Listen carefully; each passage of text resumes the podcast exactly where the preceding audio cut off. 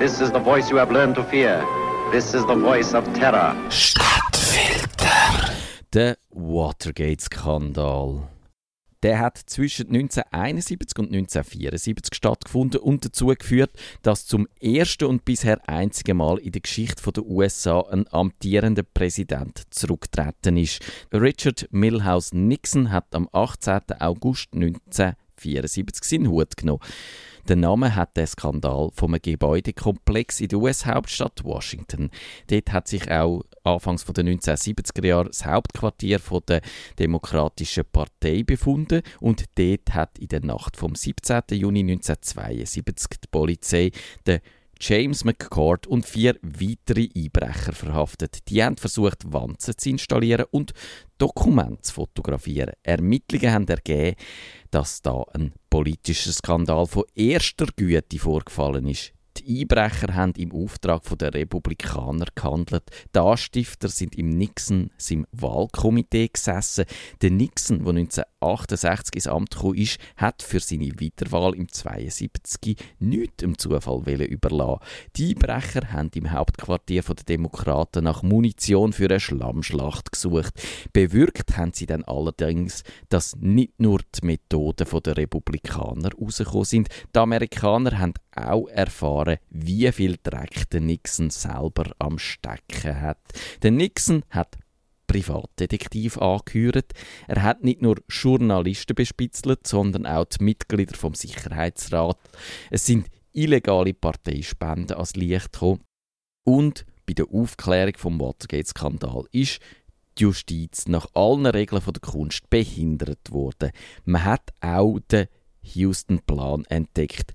Das ist ein 43-seitiger Entwurf, wo sich der Tom Charles Houston Gedanken gemacht hat, wie man die Gegner vom Vietnamkrieg könnte in den Griff bekommen.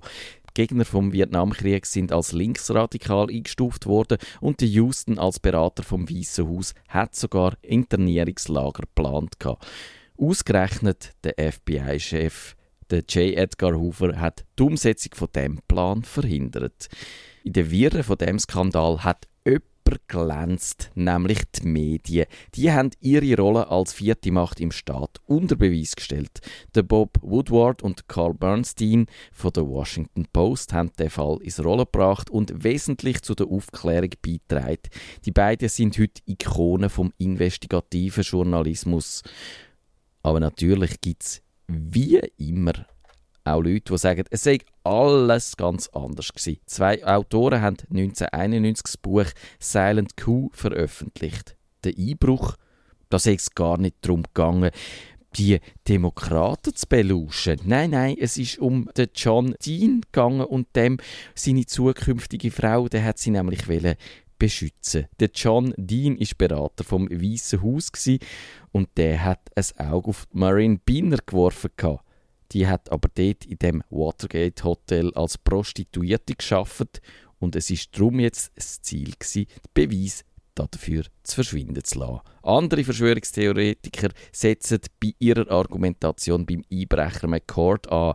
Das ist nämlich ein im eigentlichen Wortsinn ausgezeichneter CIA-Agent Auch drei von den vier anderen Einbrecher haben für die CIA geschafft oder Kontakt zum Geheimdienst gehabt. So einen Geheimdienstler weiß jetzt aber doch ganz genau, wie man einbricht, ohne Spuren zu hinterlassen. Und warum haben die sich dann so leicht verwutschen lassen? Und was hat es mit dem geheimen Informant von den beiden Washington Post Journalisten auf sich?